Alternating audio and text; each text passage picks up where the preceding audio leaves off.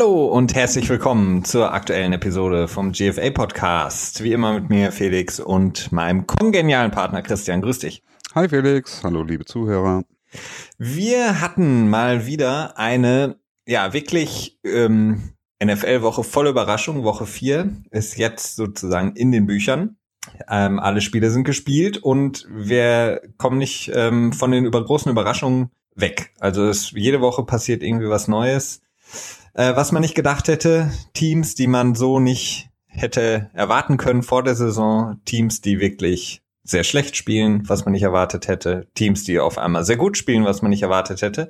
Und diese Saison, ähm, wir sind jetzt sozusagen im ersten Viertel, das haben wir beendet, bietet sehr viel Überraschung und ähm, ist wirklich eine der für die letzten Jahre, äh, finde ich, außergewöhnlichsten Spielzeiten bisher.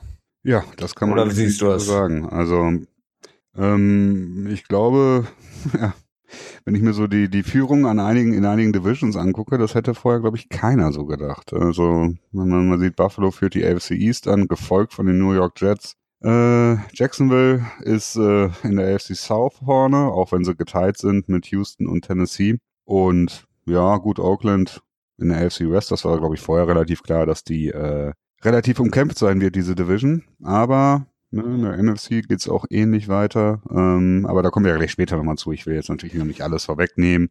Das ist ja ein späterer Programmpunkt von uns.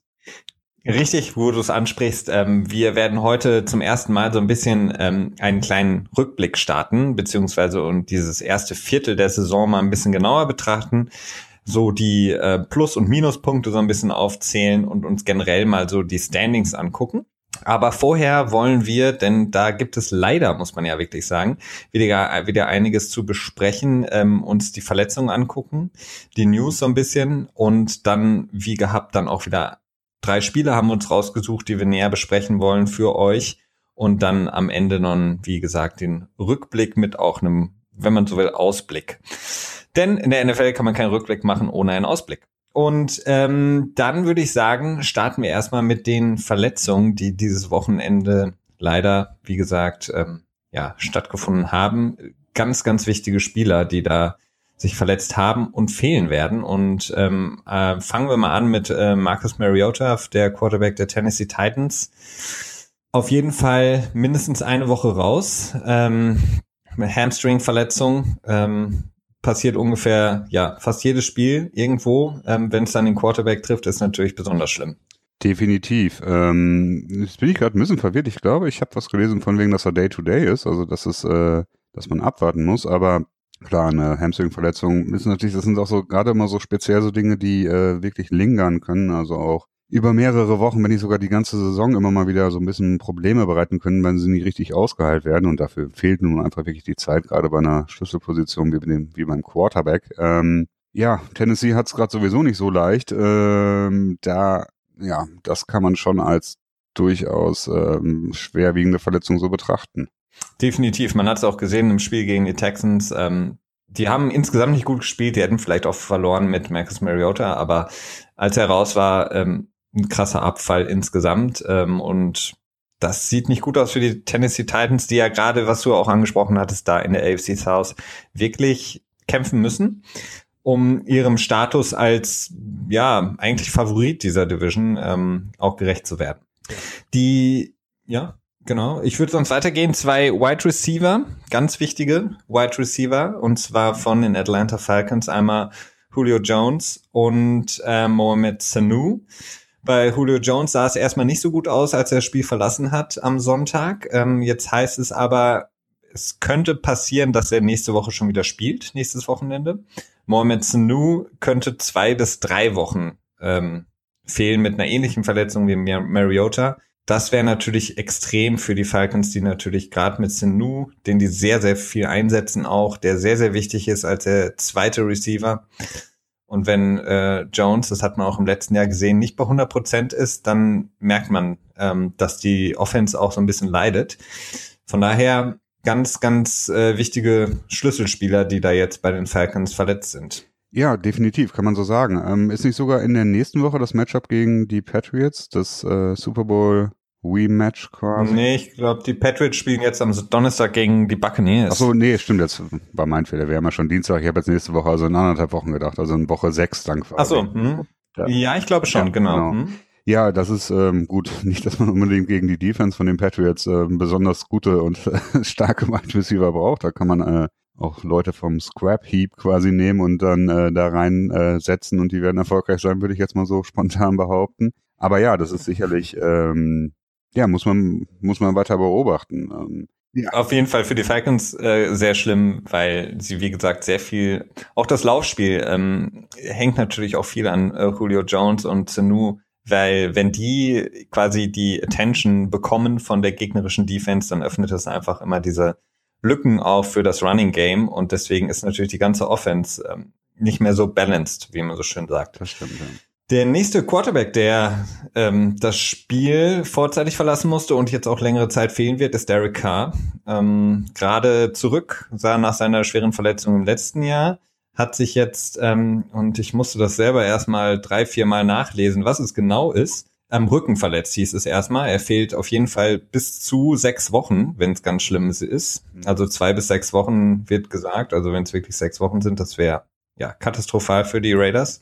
Ähm, und zwar ist es ein kleinerer Knochenbruch an der Wirbelsäule, der dann dazu führt, dass quasi der Spinalkanal, also quasi der Nervenstrang, der an der Wirbelsäule entlang geht, äh, ja, äh, beeinträchtigt wird. Und das ist natürlich ähm, so, ja, mit das Schlimmste, was dir passieren kann, wenn du quasi diese ständigen Rückenprobleme, Schmerzen hast. Ja.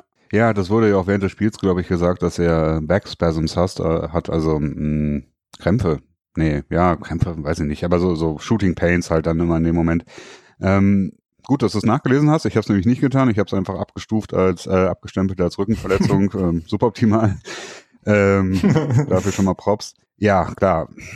Das äh, ist natürlich sehr, sehr ungünstig für die Raiders, die ja nur noch im letzten Jahr ein tierisches Pech hatten, nachdem sie wirklich als einer der Favoriten in die Playoffs gegangen sind und dann naja, also nicht in die Playoffs gegangen sind, aber bis Woche 16 einer der Favoriten in den Playoffs waren.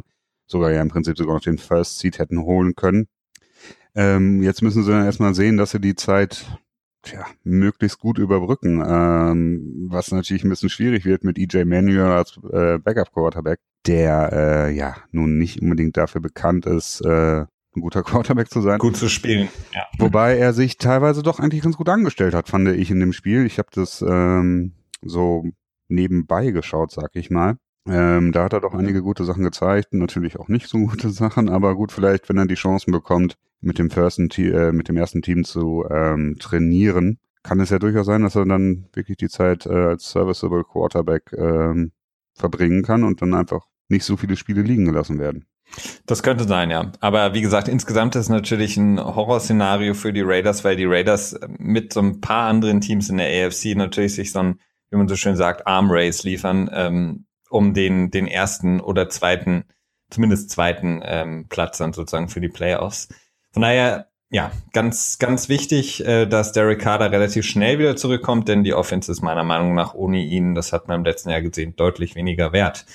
Ähm, die Minnesota Vikings. Äh, Christian, ähm, kriegen einfach nicht genug äh, von Schlüsselspielern, die äh, verletzt äh, rausgehen. Äh, nach Teddy Bridgewater, nach Sam Bradford im letzten Jahr, jetzt dieses Jahr wieder Sam Bradford, ist Delvin Cook der so vielversprechende Running Back für das ganze Jahr raus mit ACL-Tier. Also das Kreuzband komplett durchgerissen für die komplette Saison weg. Und er hat wirklich mehr als nur überzeugt als Rookie. Ja, ähm, ja, kann man eigentlich auch nicht mehr viel zu sagen. Ähm, das ist einfach ein Team, das äh, Pech hat.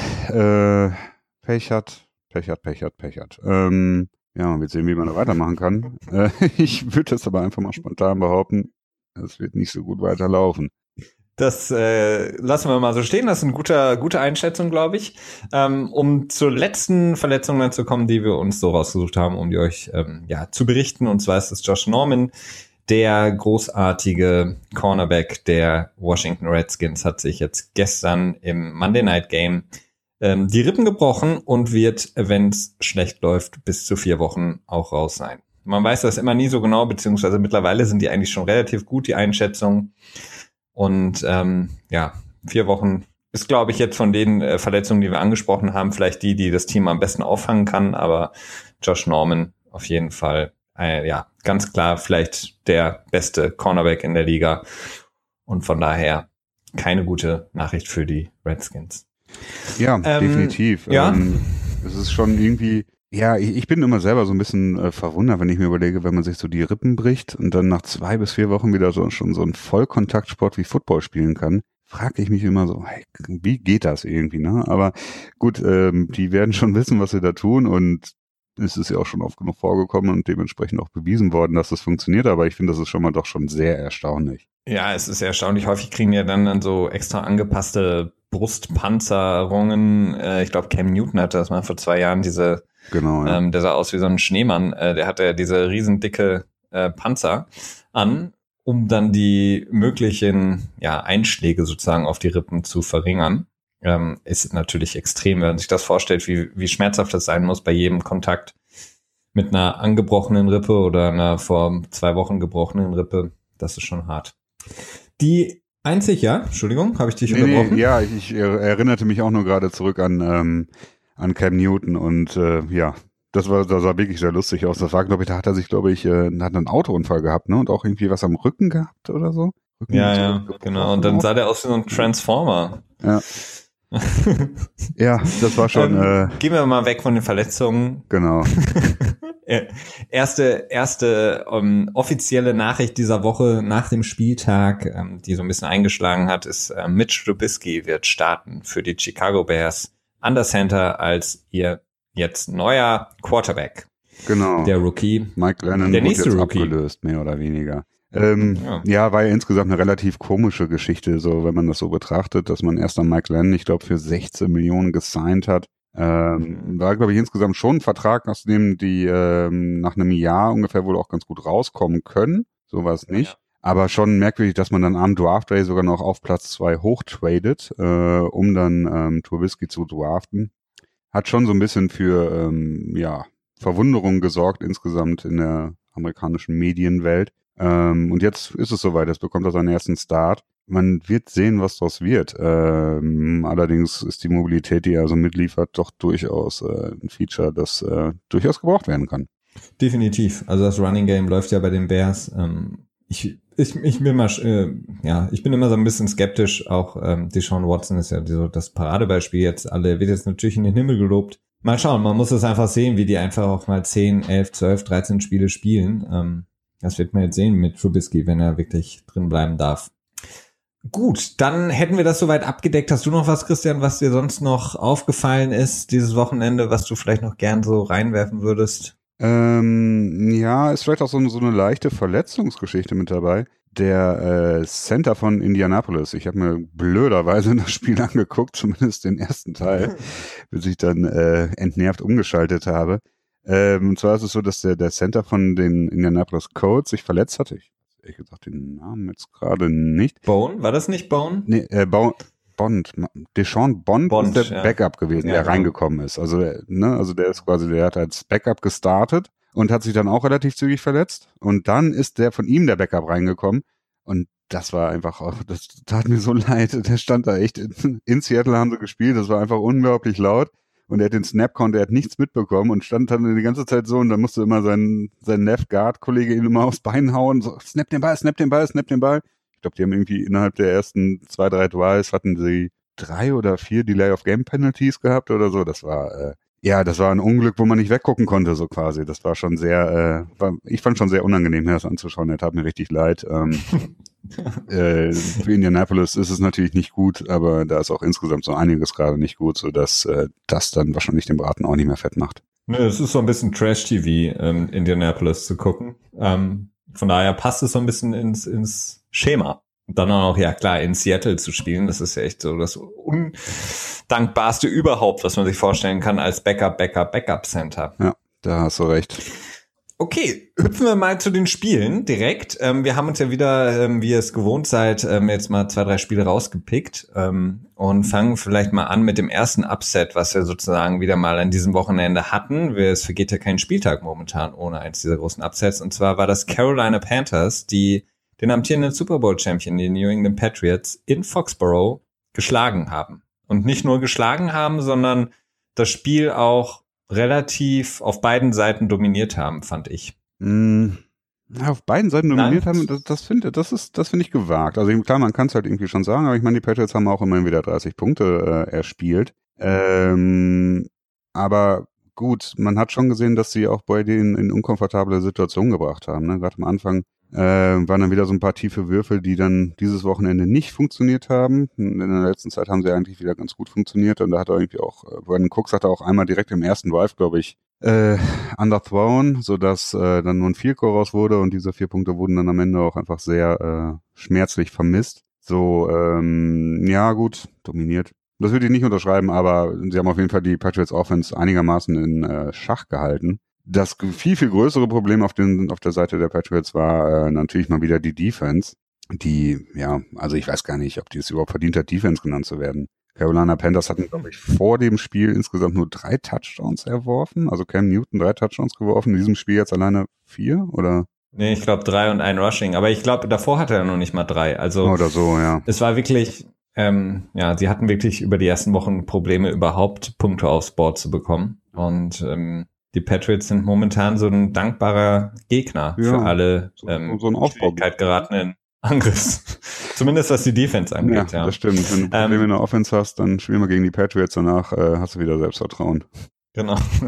ja, aber ähm, um vielleicht das kurz ähm, noch mit einzu einfließen zu lassen, und zwar hat uns da bei Twitter noch eine Frage ähm, erreicht, und zwar hatte dann User gefragt, ob wir ähm, vielleicht mal ein paar Gedanken dazu äußern können, ob das äh, mit der Defense überhaupt noch, ob man das überhaupt noch umstellen kann, ob mhm. die Patriots Defense jetzt schon verloren ist sozusagen für die Saison und ob was mit Stefan Gilmore ist. Also die große, ja, Off-Season Acquisition, der große, ja, Blockbuster will ich jetzt nicht sagen, aber es war ein große, großes, großes Signing, ähm, als sie Stefan Gilmore von den Bills geholt haben und er jetzt, ja, unglücklicherweise auch dann diese Penalty kreiert hat zum Ende des Spiels. Mhm und vorher relativ verloren auch so ein bisschen wirkte.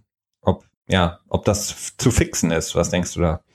Ja, ähm, also ich würde es sogar schon echt als Blockbuster-Signing äh, bezeichnen. Ich glaube, das ist der teuerste Spieler, den die Patriots jemals unter Vertrag genommen haben mit äh, 65 Millionen. Ähm, also garantiert dann, ne? Ja, oder 60, irgendwie sowas um den Dreh. Ich glaube, das war sogar die höchste garantierte Summe, die sie jemals rausgegeben haben. War ja dann schlussendlich auch knapp, sogar insgesamt der dickste Cornerback-Vertrag, der ausgehändigt wurde in der Offseason. Mhm. Äh, ja, und den Wert liefert er im Moment tatsächlich gerade einfach mal überhaupt nicht. Ähm, es ist schwer zu sagen, was da los ist. Also ganz offensichtlich gibt es da Kommunikationsprobleme. Ich habe auch in ein, zwei kurzen Kommentaren von, äh, ich glaube, Duane Harmon und ähm, glaube, wow, nee, Harmon und Devin McCourty hat es, glaube ich, auch ja, gesagt. Ja, genau, ja, die haben halt irgendwie auch so ein bisschen kommuniziert, dass es Kommunikationsprobleme gibt.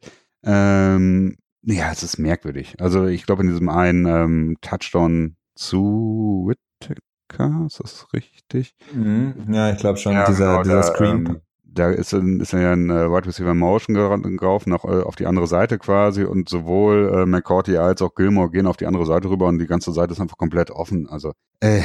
Ja, vor allem, da waren zwei, der, der, der Titan, der zum Blocken rausgelaufen ist, der war sowas von frei, der hätte Cam Newton auch hinwerfen können. Also er hatte im Grunde genommen zwei komplett offene. Ja. Und ja auch bei dem Touchdown davor, ich glaube, zu, war das David Funches? Ja. Ähm, der ja. war ja auch in der Endzone so komplett offen. Ja. Ich bin, also ich bin insgesamt, äh, würde ich jetzt nicht sagen, dass Gilmore so schlecht ist. Also er gefällt mir schon. Also er ist vielleicht jetzt nicht das Geld wert, was ausgegeben wurde, aber das muss man halt auch immer in Relation setzen. Ähm, ich finde er, er spielt okay. Er ist jetzt nicht so der Corner, den man sich vielleicht jetzt erhofft oder erwünscht hat bisher, aber er spielt okay. Ich finde eher, dass die anderen Spieler, ähm, zum Beispiel, was du gerade angesprochen hast mit McCordy, mhm. die müssen das einfach besser kommunizieren. Ich meine, der spielt da seit äh, wie vielen Jahren? Wann kam der? 2009, 2010 zu den Patriots, McCordy? Ähm, mhm. der, der muss dann in dem Moment, muss er das richtig kommunizieren. Er muss wirklich kommunizieren, ich gehe da auf die andere Seite und folge hier McCaffrey und du bleibst hier. Ähm, aber McCordy merkt ja auch, dass ihm Gilmore hinterherläuft das sind halt so Sachen, da finde ich halt, da müssen sozusagen die Veteran-Spieler, die es da äh, gibt in dem Team, wie McCordy oder auch Chang, die müssen das halt besser kommunizieren und besser organisieren.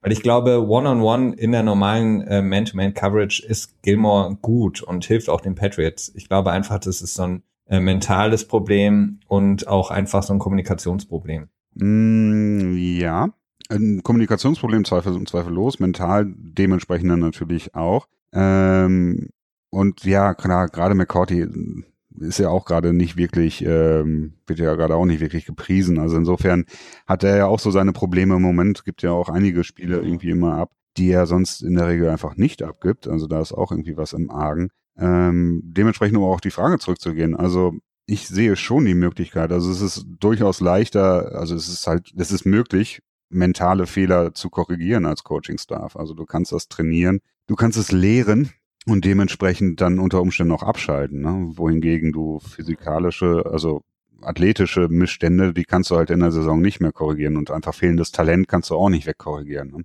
Ähm, genau, aber das, das, darum geht's, glaube ich, jetzt nicht bei Gilmore, oder? Also ich finde nee, jetzt nicht, es dass geht, er es geht wirklich um dieses, um das, um, um die Defense, einfach um das, das Schema zu, äh, zu, zu lehren im Prinzip. Also da ist einfach mhm, das Problem ja. da. Und da man ja einfach nur mal wirklich ein ähm, ziemlich gescheites defensive-minded Coaching-Staff hat, äh, sehe ich da schon durchaus noch die Chance, dass die Patriots da die Kurve kriegen können und ähm, ja, dann zumindest eine passable Defense auch aufs Feld zu stellen. Also der Pass Rush ist einfach du hast da drei Pro Bowler drin, ne, im, im Secondary und ähm, das ist definitiv talentiert genug, um äh, da ordentliche Arbeit abzuliefern.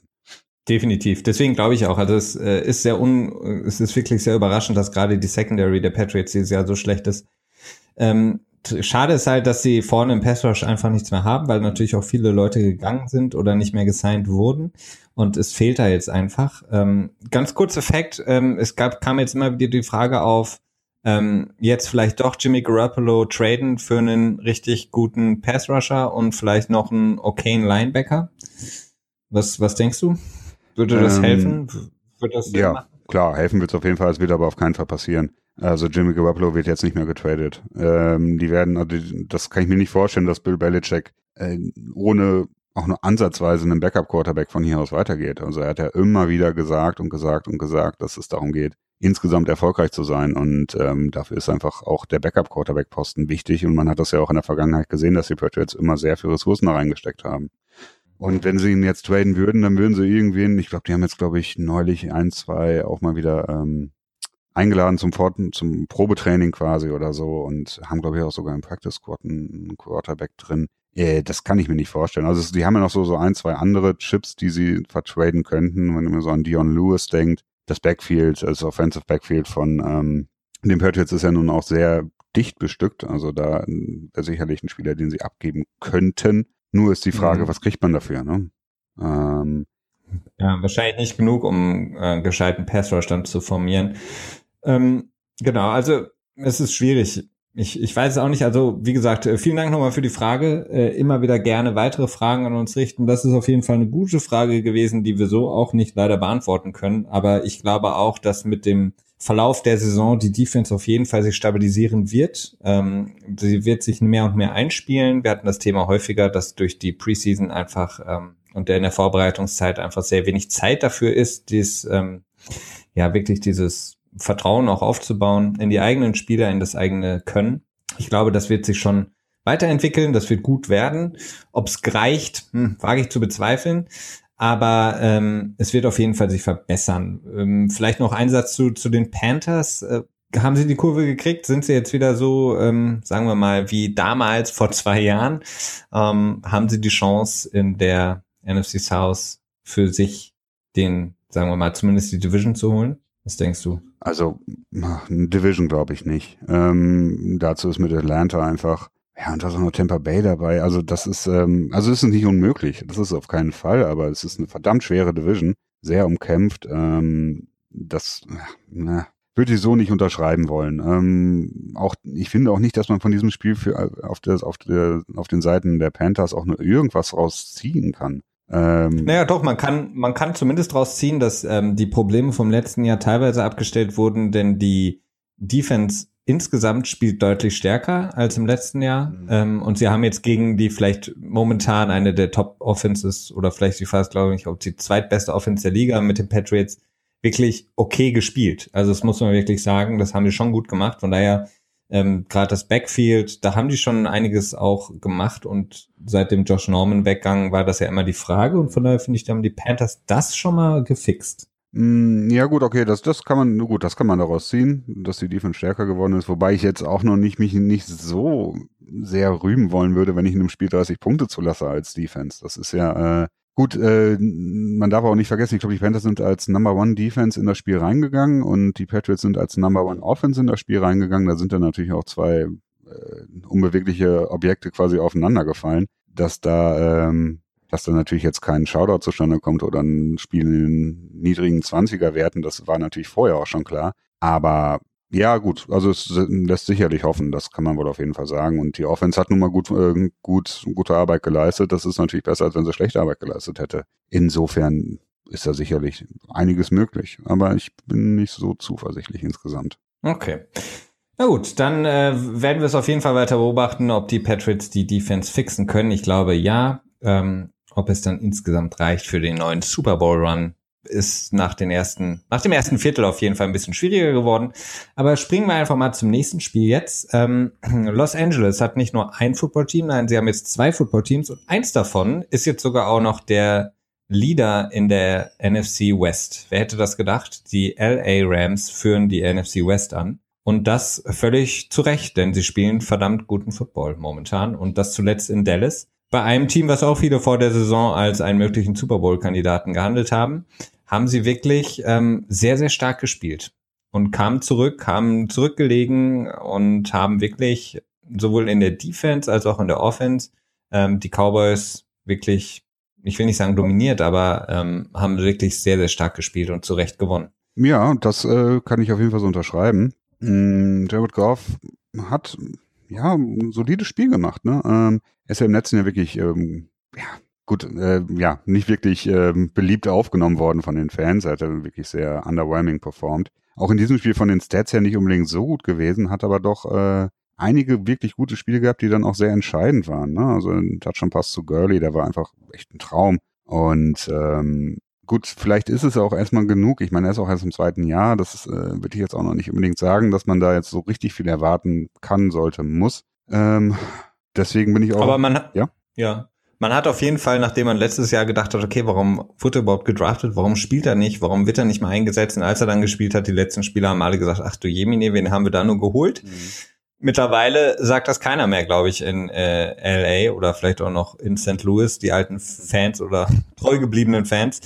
Denn man hat jetzt wirklich ein, zumindest einen Quarterback, der das Spiel lenken kann und das wirklich gut gemacht hat. Und was mich beeindruckt, ist immer bei den Rams die Defense, also Wade Phillips, was der da, ähm, dass er diese schon starke Defense nochmal auf ein anderes Level gehoben hat. Und einfach das, das Special Teams. Also ähm, ja. das ist, war in den letzten Jahren immer berüchtigt für gute Trickspielzüge, aber insgesamt so solide. Und dieses Spiel, das war, ich glaube, der, der Kicker Sölllein, der hat sieben Field Goals genau. gemacht und zwar kein einziges davon war irgendwie so ein bisschen wackelig, sondern der hat die alle nacheinander reingehauen. Das war extrem. Also ja. das fand ich schon sehr ansprechend, ja. Definitiv. Also Special Teams war durchaus auch ein Faktor in diesem Spiel, ne? wenn man bedenkt, erstmal sieben Field Goals zu machen. Das ist, äh, man erwartet das immer. Das ist, das ist immer so ein bisschen schwierig. Man erwartet immer, ja, Field Goal, okay, muss, muss er machen, muss er machen. Das ist, äh, mhm. aber man vergisst dann halt doch immer, dass dann die Percentages, wenn man irgendwie ein Field Goal hat, das länger als 40 Jahre ist, dass sie da schon so ein bisschen droppen und halt eben nicht mehr jedes gemacht wird, sondern vielleicht jedes fünfte Mal irgendwie daneben geht.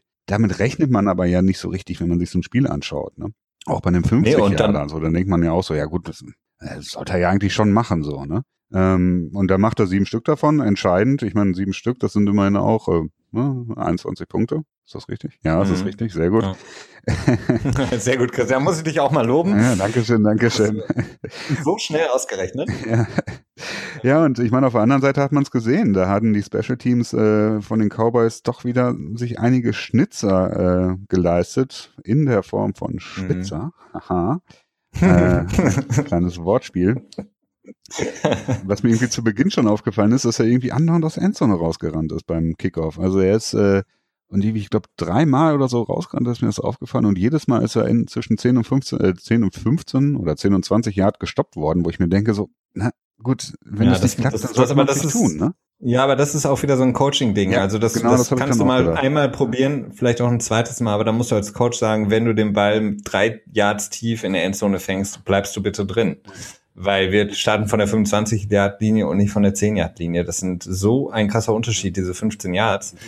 aber wenn du ihn das, wenn du ihn gewähren lässt, ähm, okay. Ja. Ähm, aber ja, dann ist es dann nee, da hast du vollkommen recht. Das, ja, das hat mich auch so ein bisschen gewundert. Ähm, und ja. ja, aber auch in, sehr interessant, dass die wirklich auch geschafft haben, die das Running Game der der Cowboys so zu gerade in der zweiten Halbzeit so völlig auszuschalten eigentlich. Das war schon wirklich wow. Also hätte ich jetzt nicht gedacht. Also wer hätte gedacht vor der Saison, dass die LA Rams, ich meine, wir haben es selber prognostiziert in unserer Preseason-Folge, als wir über die NFC West gesprochen haben, dass die Rams auf jeden Fall besser abschneiden werden, aber dass sie jetzt die NFC West anführen oder jemals anführen würden, das hätte ich nicht gedacht. Nee, ähm, ich habe auch Zweifel daran, dass es so bleiben wird auf Dauer. Ähm, eben noch kurz zu Switzer, der hat ja auch den, den Punt mhm. gemacht an der eigenen, ich glaube, 12-Yard-Linie oder so und dafür dann nochmal für einen Turnover gesorgt. Ähm, ich weiß nicht, das geht überhaupt nicht. Und das ist ja schlussendlich dann der, der äh, Spot, den äh, Lucky Whitehead inne hatte, ne? Ist das richtig? Ja. ja ne? äh, da sieht man mal auch wieder, dass, okay, das ist dann vielleicht nicht unbedingt nur Coaching, sondern auch Management. Ich meine, Jerry Jones ist ja selber als Hall of Fame-Besitzer ähm, hochgepriesen immer, aber dann doch immer so ein bisschen, hm, meines Erachtens zumindest. Ähm, ja, gut, das hat man halt davon, wenn man halt einen langjährig erfahrenen Special-Teamer ab und zu auch mal Wide Receiver einfach mal so cuttet und dann einen neuen reintut. Äh, äh, ja, man coacht ihn dann halt nicht richtig und ich habe überhaupt nicht verstanden, warum. Als er den Ball gefangen hat, ja. standen irgendwie drei Leute um ihn drumherum und wollten ihn einfach nur tackeln, ne? Wieso hebt er dann nicht in den Arm und macht einen Fair Catch? Dann hat er seine Ruhe, dann macht er den Punt auch nicht. Aber gut, so ist das halt und dann, ja, dann verliert man halt so ein Spiel, ne? Ja, und die Cowboys sind jetzt auch am Scheideweg, 2 zu 2.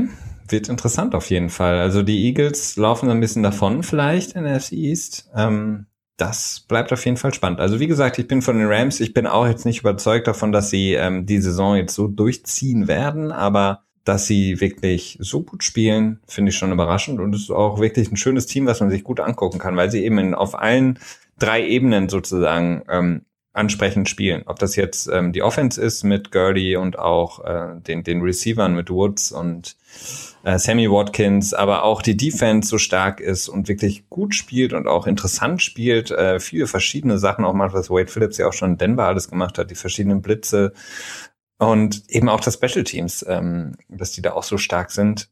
Greg Sörler und Johnny Hacker. Johnny Hacker, die Waffe ja, die des beiden, Special Teams. Die, die, aber das ist wirklich eine Waffe. Also ja, du hast gerade äh, in unglaublicher äh, Zeit ausgerechnet 21 Punkte. Das, das ist unglaublich wichtig. Ne? Wenn du das mal ja, vorstellst, 21 Punkte mehr oder weniger nur durch Field Goals. Interessant. Ja gut, ich meine, der erste Gedanke ist immer gut, warum schießt man sieben Goals und macht nicht lieber einfach drei Touchdowns, ne? Und dann nochmal drei oder so. Aber klar, natürlich ist es besser, die sieben Goals zu machen, als davon nur vier oder so. Das stimmt, und das ist natürlich dann, äh, so muss man es Ja, und man hat es gesehen, zum Beispiel bei dem Spiel ich glaube, das war die Giants gegen in, in, in Tampa Bay. Das war ja ein wirkliches äh, Fiasko von den äh, Kicking-Teams, äh, beziehungsweise Nick Falk, der hat, glaube ich, zwei oder drei, der hat, glaube ich, zwei Field Goals und einen extra Punkt verschossen. Genau, aber den Game ja Winner hat er gemacht. Den Game Winner hat er geschossen. Ja, aber auch knapp rein. Und ähm, da, hatte er da, ich wollte gerade sagen, äh, da hatte man ja schon viel investiert. Ähm, und auch der, der von den, von den Giants, äh, auch sehr unsicherer äh, Schütze da. Ähm, das ist einfach, ja, es wird einfach immer wieder so ein bisschen belächelt, aber wie gesagt, so schön äh, Pat McAfee, äh, Panthers are humans too oder so. Ja, genau. Ähm, äh, es ist wirklich verdammt wichtig für jedes Team. Und das war ein super Beispiel jetzt bei den Rams. Ja, das ist ähm, Panther und Kicker, die haben ungefähr, sind ungefähr äh, so zu betrachten wie Cornerbacks. Die wollen eigentlich nie äh, großartig in der Berichterstattung äh, ja, benannt werden, weil immer wenn sie großartig benannt werden, dann haben sie irgendwie richtigen Mist gebaut. Ne? ja, das stimmt. Ähm, hüpfen wir zum letzten Spiel. Ähm, das gestrige Monday Night Game. Kansas City gewinnt gegen die Redskins nach einer kleineren Aufholjagd zum Ende hin und ist jetzt das einzige Team, das noch ungeschlagen ist nach dem, ja, nach den ersten vier Spielen, nach dem ersten Viertel der Saison. Kurze Frage, Christian. Ist Kansas City dadurch oder generell jetzt der Favorit nicht nur in der AFC oder beziehungsweise generell in der NFL? Hm. Auf natürlich den Super Bowl. Was denkst du? Der Favorit. Ähm, Nee, also der Favorit würde ich nicht sagen. Also auf jeden Fall im erweiterten Favoritenkreis oder wenn vielleicht auch nicht erweitert, sondern im Favoritenkreis. Aber der Favorit weiß ich nicht. Also ich, ich traue dem Braten einfach noch nicht. Man hat ähm, mit Kareem Hunt halt einen Rookie Running Back, der super aufdreht. Aber man, natürlich weiß man auch, dass äh, viele Rookies dann halt zum Ende der Saison hin doch äh, Luft lassen und dann einfach nicht mehr die Leistung liefern können. Travis Kelsey überzeugt immer wieder durch sein Spiel, mh, hm, weniger dann durch seine, ja, äh, jugendlichen... Celebrations? Genau, kindischen Verhaltensweisen, durch die andauernd wieder irgendwelche Penalties sich einhandelt. Ähm, und Alex Smith ist als Quarterback, ja, gut, ähm, serviceable, würde ich mal sagen. Vielleicht sogar auch ein bisschen besser als serviceable. Insgesamt natürlich einfach ein super Team. Marcus Peter ist einfach so ein absoluter Ballhawk. Perfekt eigentlich. Ähm, aber das, also mir wäre das einfach, also mir ist es, glaube ich, auch insgesamt zu früh, jetzt jemanden als absoluten Super Bowl-Favoriten äh, zu benennen. Ich glaube. Mann, ähm, aber ich habe doch extra gefragt. ja. Nee, muss ich Nein sagen. Nein, mache ich nicht. Also äh, sicherlich. Okay, machst du nicht. Vielleicht das Team, wenn ich das mache, wenn ich jemanden nennen müsste, könnte ich mir vorstellen, dass ich sie nenne. Sagen wir es mal so. Okay. Aber ich würde es nicht mhm. von alleine aus. Okay, damit gebe ich mich zufrieden. Ähm, die, die Washington Redskins auf der anderen Seite haben eigentlich auch nicht schlecht gespielt. Also sie überzeugen ah, mich eigentlich in den letzten, ja, in den letzten Wochen eigentlich auch sehr. Ähm, Gerade auch gestern sind sie wirklich super rausgekommen, was ja echt nicht leicht ist, auswärts, dann auch noch in so einem Stadion wie in Kansas City. Oh, das ähm, ist doch das lauteste wieder mittlerweile, oder? Ich weiß nicht, also es, die, die, die geben sich ja jede Woche irgendwie die Klinke in die Hand, wer jetzt irgendwie das lauteste ist und ähm, keine Ahnung. Müsste man da auf der Guinness Buch äh, Seite mal nachschauen, äh, welches Stadion jetzt das aktuell das lauteste ist. Auf jeden Fall ist es ein sehr schwieriges Stadion, um da zu spielen und ähm, Kirk Cousins oder auch Kurt Cousins, ähm, wie er nee, manchmal genannt wird. Dieses Wochenende wieder Kurt. Okay, dieses Wochenende Kirk. Ah, gut, die letzten Wochen eigentlich immer Kirk. Ähm, ähm, hat wirklich sehr stark gespielt. Terrell Pryor ist so ein bisschen wieder, ja, zum ersten Mal eigentlich aufgetaut, wenn man so will, hat wirklich auch gut gespielt. Vernon Davis macht einfach Spiel um Spiel, ruft er seine Leistungen ab und die Defense ist auch wirklich ähm, nicht so die Defense der großen Namen, aber die spielen wirklich gut und man hat auch gesehen, dass ähm, Kansas City da auch zum ersten Mal, finde ich, in dieser Saison ähm, teilweise auch große Probleme hatte. Ähm, und ja, eben auch durch diese Scramble Plays von, von Alex Smith, die ja immer so 50-50 Spielzüge sind, finde ich. Also die können unglaublich großartig sein und dann werden die Spiele in, in den Himmel gelobt, aber es ist halt auch teilweise einfach nur so ein Glücksding. Also finde ich, wenn irgendwie die Pocket zusammenbricht und der Quarterback dann irgendwie rausrennt, ähm, ja, das ist jetzt irgendwie, das, das sind jetzt keine überzeugenden Spiele für mich, weil das eben einfach nur so ähm, ja improvisierte Spiele, äh, Spielzüge sind, aber insgesamt hat, äh, die haben die Redskins von der Defense einfach auch sehr stark gespielt und die haben überzeugen mich auch und finde ich, ja, in der NFC East auf jeden Fall eins der Top-Teams. Definitiv. Ähm, ich finde, äh, gerade Defense hat echt gut gespielt. Also Quinton Dunbar, der war vorher bei mir nie so richtig auf dem, auf dem Radar und hat echt ein ähm, gutes Spiel abgeliefert, nachdem äh, Josh Norman dann raus ist. Ähm, beziehungsweise auch vorher schon aber dann auch den, den Verlust von Josh Norman nicht mehr ganz so, naja, so spürbar machen hat, wirken lassen, wie man es eigentlich erwartet hätte.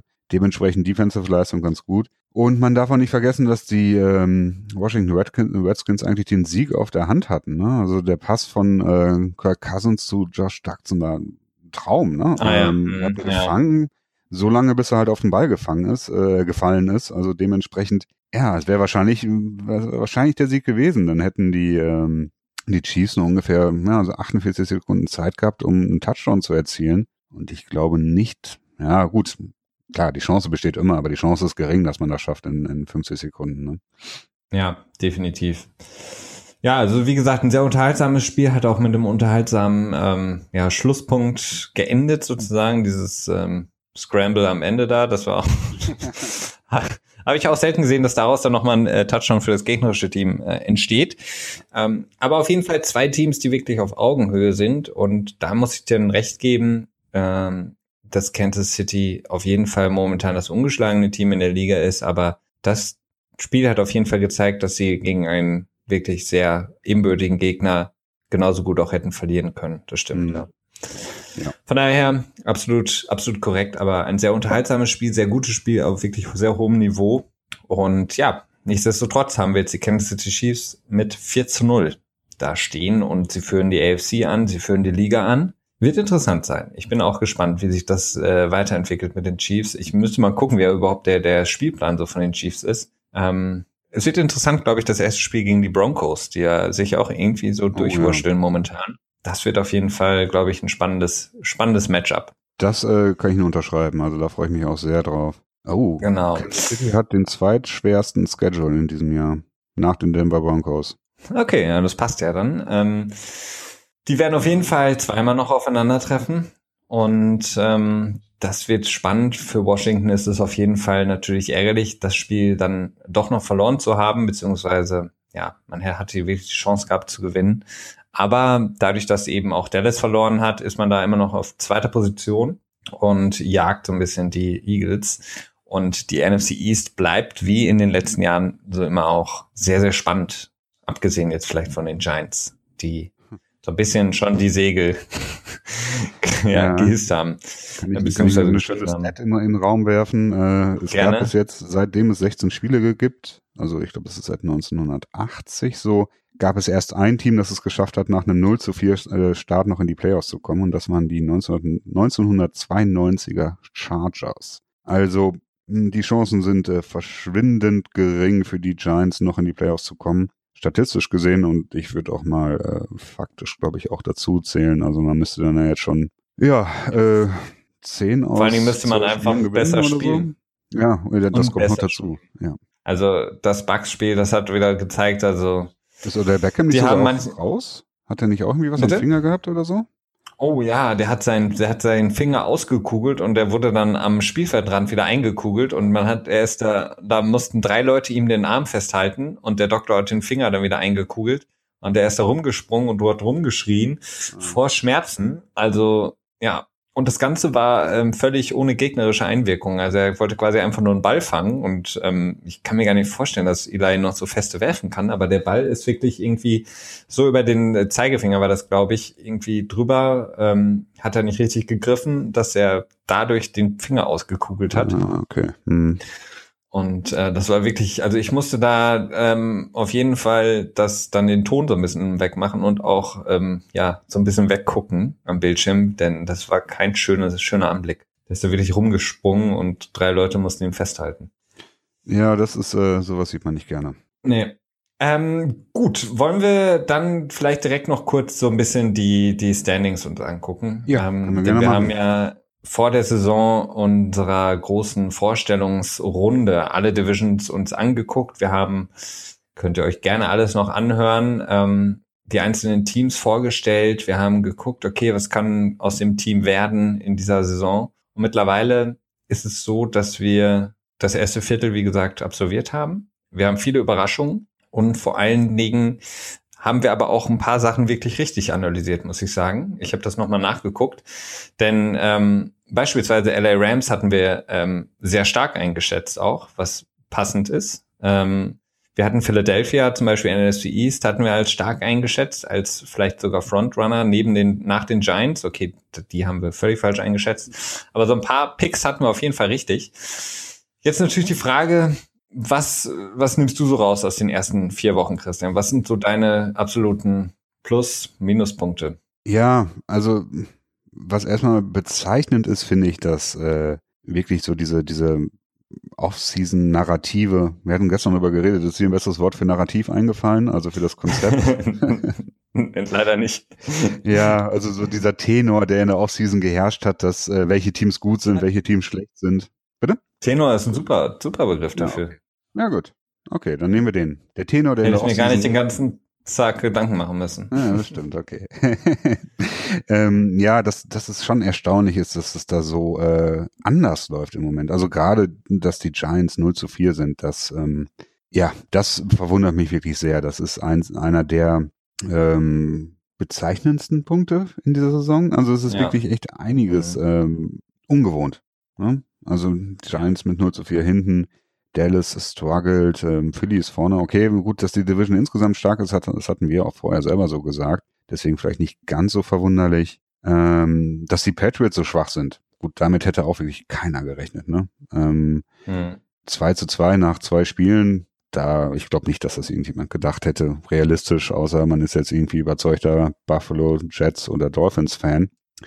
Dementsprechend ähm, durchaus eine Überraschung da, gerade dass die Defense so schwach ist. Ähm, damit hätte man ja wirklich nicht gerechnet, weil es ist halt im Prinzip eigentlich nur was aus dem Passwash weggegangen und äh, dafür hat man noch einen deutlich besseren Corner dazu bekommen und Logan Wine abgegeben, der zumindest vorher als schwächerer Corner eingeschätzt wurde. Und nun ist es aber so, dass die Patriots mit 2 zu 2 nur am, auf dem dritten Platz in der AFC East sind, hinter den Buffalo Bills und den New York Jets. Ähm, das sind so erstmal die beiden Punkte, die ich so nennen würde. Ja, also ich finde es auch, also der, wenn man sich das anguckt in der äh, AFC East, also Buffalo vor den Jets, vor New England, vor Miami, die auch noch ein Spiel weniger haben, aber so wie die momentan spielen, kann man auch nicht davon ausgehen, dass die da noch irgendwie Wörtchen mitreden wollen. Aber es ist mittlerweile schon so, dass äh, New England jetzt schon so ein bisschen in so einem äh, Rennen mit Buffalo ist, um die Division zu gewinnen. Und ähm, das ist natürlich schon so ein absoluter, ja, äh, Moment, wo man sagen muss, wow, das hätte keiner wirklich vor der Saison auch nur ansatzweise gedacht.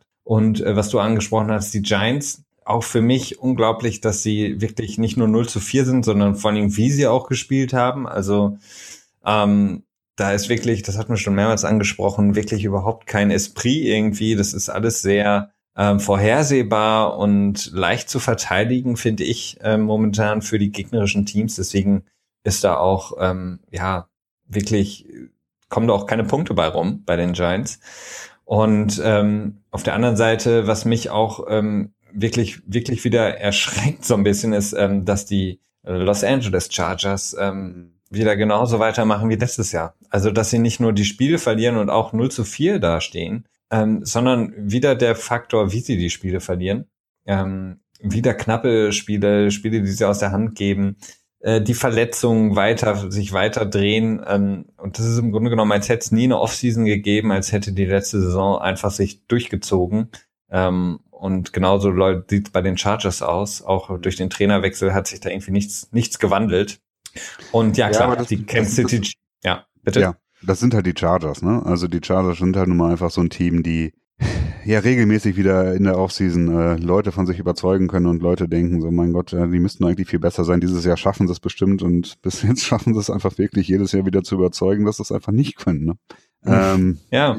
Ich bin mittlerweile auch, ich habe mir jetzt einfach auch schon eine Notiz gemacht, äh, nicht wieder auf den Hype in der Offseason für die Chargers aufspringen, erstmal abwarten und gucken, was passiert. Aber wie du gerade auch schon sagtest, Kansas City, dass die jetzt mit 14-0 da stehen, äh, hätte ich so auch nicht vermutet. Also äh, ich bin schon, ähm, ja, ich bin, ja, ich, ich weiß, ich traue dem Ganzen halt echt noch nicht. Also dieser Stil, das ist, da sind oft so viele Gimmick-Plays bei und ähm, diese Shuffle-Pass-Geschichten an der, mit den Read-Option-Geschichten beziehungsweise ähm, One-Option-Geschichten, wo ich mir einfach denke, so, das ist auch so anfällig, das ist so unglaublich anfällig und auch so verletzungsanfällig, so dass ich einfach das Gefühl habe, okay, das läuft jetzt im Moment alles einfach super gut, aber ich weiß nicht, ob das, äh, ob diese, diese Art und Weise zu spielen, ob man das so ewig die ganze Saison durchhalten kann. Zum einen, ob sich die Gegner dann nicht vielleicht doch dann anfangen, darauf einzustellen und zum anderen, ob dann nicht dadurch einfach auch mehr Verletzungen entstehen. Ja, definitiv. Ähm, und äh, das ist auf jeden Fall ein, ein Faktor, ähm, was, was bei den Chiefs eben noch so ein Vorteil ist, ist wie bei anderen Teams wie zum Beispiel Philadelphia, ähm, dass sie einfach so insgesamt nicht so flashy sind, aber sie haben einfach sehr äh, konstante Leistungen auf beiden Seiten, also sowohl Defense mhm. als auch Offense. Und ähm, wir haben häufig drüber gesprochen, über die, die O-Line, D-Line ähm, und wie wichtig das ist, etc. Bei beiden Teams zum Beispiel ist es einfach so, dass sie da sehr konstant sehr gute Leistungen abrufen können und deswegen eben die Spiele dominieren momentan. Und man sieht es einfach. Die Patriots, die spielen mal als Beispiel weil, wie gesagt, ich glaube, dass die Secondary der Patriots nicht schlechter ist als von beispielsweise Kansas City. Aber der, die Front Seven ist einfach schlecht. Und die mhm. O-Line der Patriots ist in entscheidenden Momenten einfach manchmal nicht da. Ähm, das sind einfach so Faktoren, wo ich sage, okay, das macht momentan einfach den Unterschied zwischen vier Siegen und ja, dann dementsprechend zwei Siegen und zwei Niederlagen aus. Mhm. Wenn du einfach ähm, ja wie bei gegen Deshaun Watson, Rookie Quarterback, einfach da rumlaufen lässt die ganze Zeit und er sechs, sieben Sekunden hat, äh, bis er irgendwie den Ball werfen muss und noch irgendwie sich aus drei Sacks rauswindet. Und bei Cam Newton war es das Gleiche. Also die Secondary, selbst wenn du die, die Legion of Boom bei den Patriots reinpacken würdest, auch die können nicht für vier, fünf Sekunden covern. Das geht einfach nicht. Das schafft, schafft keine Defense und ähm, man sieht das gerade. Also Philadelphia ist für mich auch eine große Überraschung, auch wenn wir es so ein bisschen angedacht hatten schon. Aber die schaffen es eben auch, Pass Rush zu kreieren und den gegnerischen Quarterback unter Druck zu setzen. Und das kreiert einfach sehr viel Turnover. Das kreiert ähm, ja negative Spielzüge für die Offense dann und das funktioniert. Ja, ja, also Kansas City ist auf jeden Fall das Team, das man weiter beobachten muss. Äh, wenn sie es tatsächlich dann sogar schaffen würden, den First Seed zu halten in der AFC, dann dann, äh, also spätestens dann würde ich sagen, dass sie der Favorit sind auf den Super Bowl, weil in Arrowhead zu spielen ist halt einfach übelst. Also das ist so laut da, die Fans sind so verrückt, ähm, drehen da richtig durch. Und das ist dann schon ein richtig großer Heimspielvorteil, gerade wenn man dann in den Playoffs da ist. Ähm, deswegen würde ich dann doch allen Teams, die Aspirationen haben, in der AFC in den Super Bowl zu kommen, doch deutlich raten, äh, vor den äh, Kansas City Chiefs zu landen. Weil sonst Man spricht ja, sagt, sagt ja immer, dass das, äh, dass das Homefield so ungefähr drei Punkte Vorteil entspricht. Zumindestens ist das in der Wettwelt so. Äh, ich glaube, bei Kansas City würde ich sagen, ist das, glaube ich, sogar mehr. Na, da würde ich das, glaube ich, schon so auf fünf Punkte oder so hochdrehen. Ja. Ja, würde ich auch sagen, auf jeden Fall. Vielleicht noch ein letzter Punkt, äh, der, der mich auf jeden Fall positiv auch überrascht hat, ist Detroit. Die mhm. führen die NFC North an. Ähm, über die haben wir jetzt noch gar nicht gesprochen heute. Green Bay, Detroit, äh, beide mit 3 zu 1 da. Aber Detroit macht den deutlich runderen Eindruck momentan noch. Ähm, auch wenn die Packers gerade die Bears demoliert haben. Aber ja, insgesamt für mich Detroit, Matthew Stafford macht seinem Ruf als bestbezahlter Quarterback gerade alle Ehre. In der Tat, in der Tat. Ja, ich du bin. Du bist ja sowieso ähm, ein großer Fan, ne? Ja, ein großer Fan bin ich nicht, ne? Aber ich mag Stafford gerne, ich mag Detroit gerne. Ich weiß auch ehrlich gesagt einfach nicht, warum. Also ich weiß auch nicht, ob es einfach daran liegt, dass ich Stafford irgendwie, als ich den das erste Mal gesehen habe, gedacht habe, so, oh, das ist ja irgendwie ein lustiger Dude. Hat irgendwie mal mit, irgendwie, weiß auch nicht. Irgendwie, irgendwie gefiel es mir auch der, der Stil, den er so hatte und ähm, vielleicht war es dann auch einmal dieser Fake Spike, nee, oh nee, Fake, äh, doch Fake Spike, wo er dann den Quarterback-Sneak gemacht hat, das hat mich, glaube ich, auch so nachhaltig beeindruckt irgendwie. Das waren so Momente, ich weiß gar nicht mehr, wann das war, wahrscheinlich so 2014 oder 2013. Ähm, ja, also mir gefällt's. Ich freue mich sehr darüber, dass sie erfolgreich sind, aber auch da muss man einfach warten, bis dann das äh, Inner Division Duell kommt gegen Green Bay, wo sich dann zeigen wird, wer halt einfach äh, die Nase vorn hat innerhalb der Division und worauf man sich freuen kann in der Zukunft. Definitiv. Schöner Schlusssatz. Ähm, wir hoffen, äh, dass wir heute soweit alles abgedeckt haben, was für diesen letzten Spieltag wichtig war. Wir haben ja schon nur noch ja zwei Tage eigentlich jetzt nur noch bis zum nächsten Spiel. Ähm, auch wirklich sehr sehr wichtiges, interessantes Spiel. Die ähm, New England Patriots besuchen die Tampa Bay Buccaneers mhm. im Thursday Night Game. Das wird spannend. Ähm, da sind wir natürlich wieder dann voll da, werden alles notieren und äh, uns Gedanken machen und dann in der kommenden Folge am nächsten Dienstag ähm, das alles dann wieder für euch besprechen, nach gewohnter Manier. Ähm, wenn du nichts mehr hast, Christian, dann oder nee. liegt dir noch was auf der Seele? Nee, ich bin soweit gut. Du bist gut, okay. Ja, dann hoffe ich, ähm, es hat allen gefallen, unsere aktuelle Episode vom GFA Podcast. Nochmal vielen Dank äh, für die ganzen Fragen etc. Gerne weiterhin ähm, mit uns mit Fragen ähm, ruhig zuschütten. Wir versuchen die dann, soweit es geht, aufzuarbeiten und dann auch drüber zu sprechen. Und ja, dann dir vielen Dank, Christian. Euch allen noch einen schönen Feiertag und bis nächste Woche, würde ich sagen. Bis dahin. Bis dann. Ciao.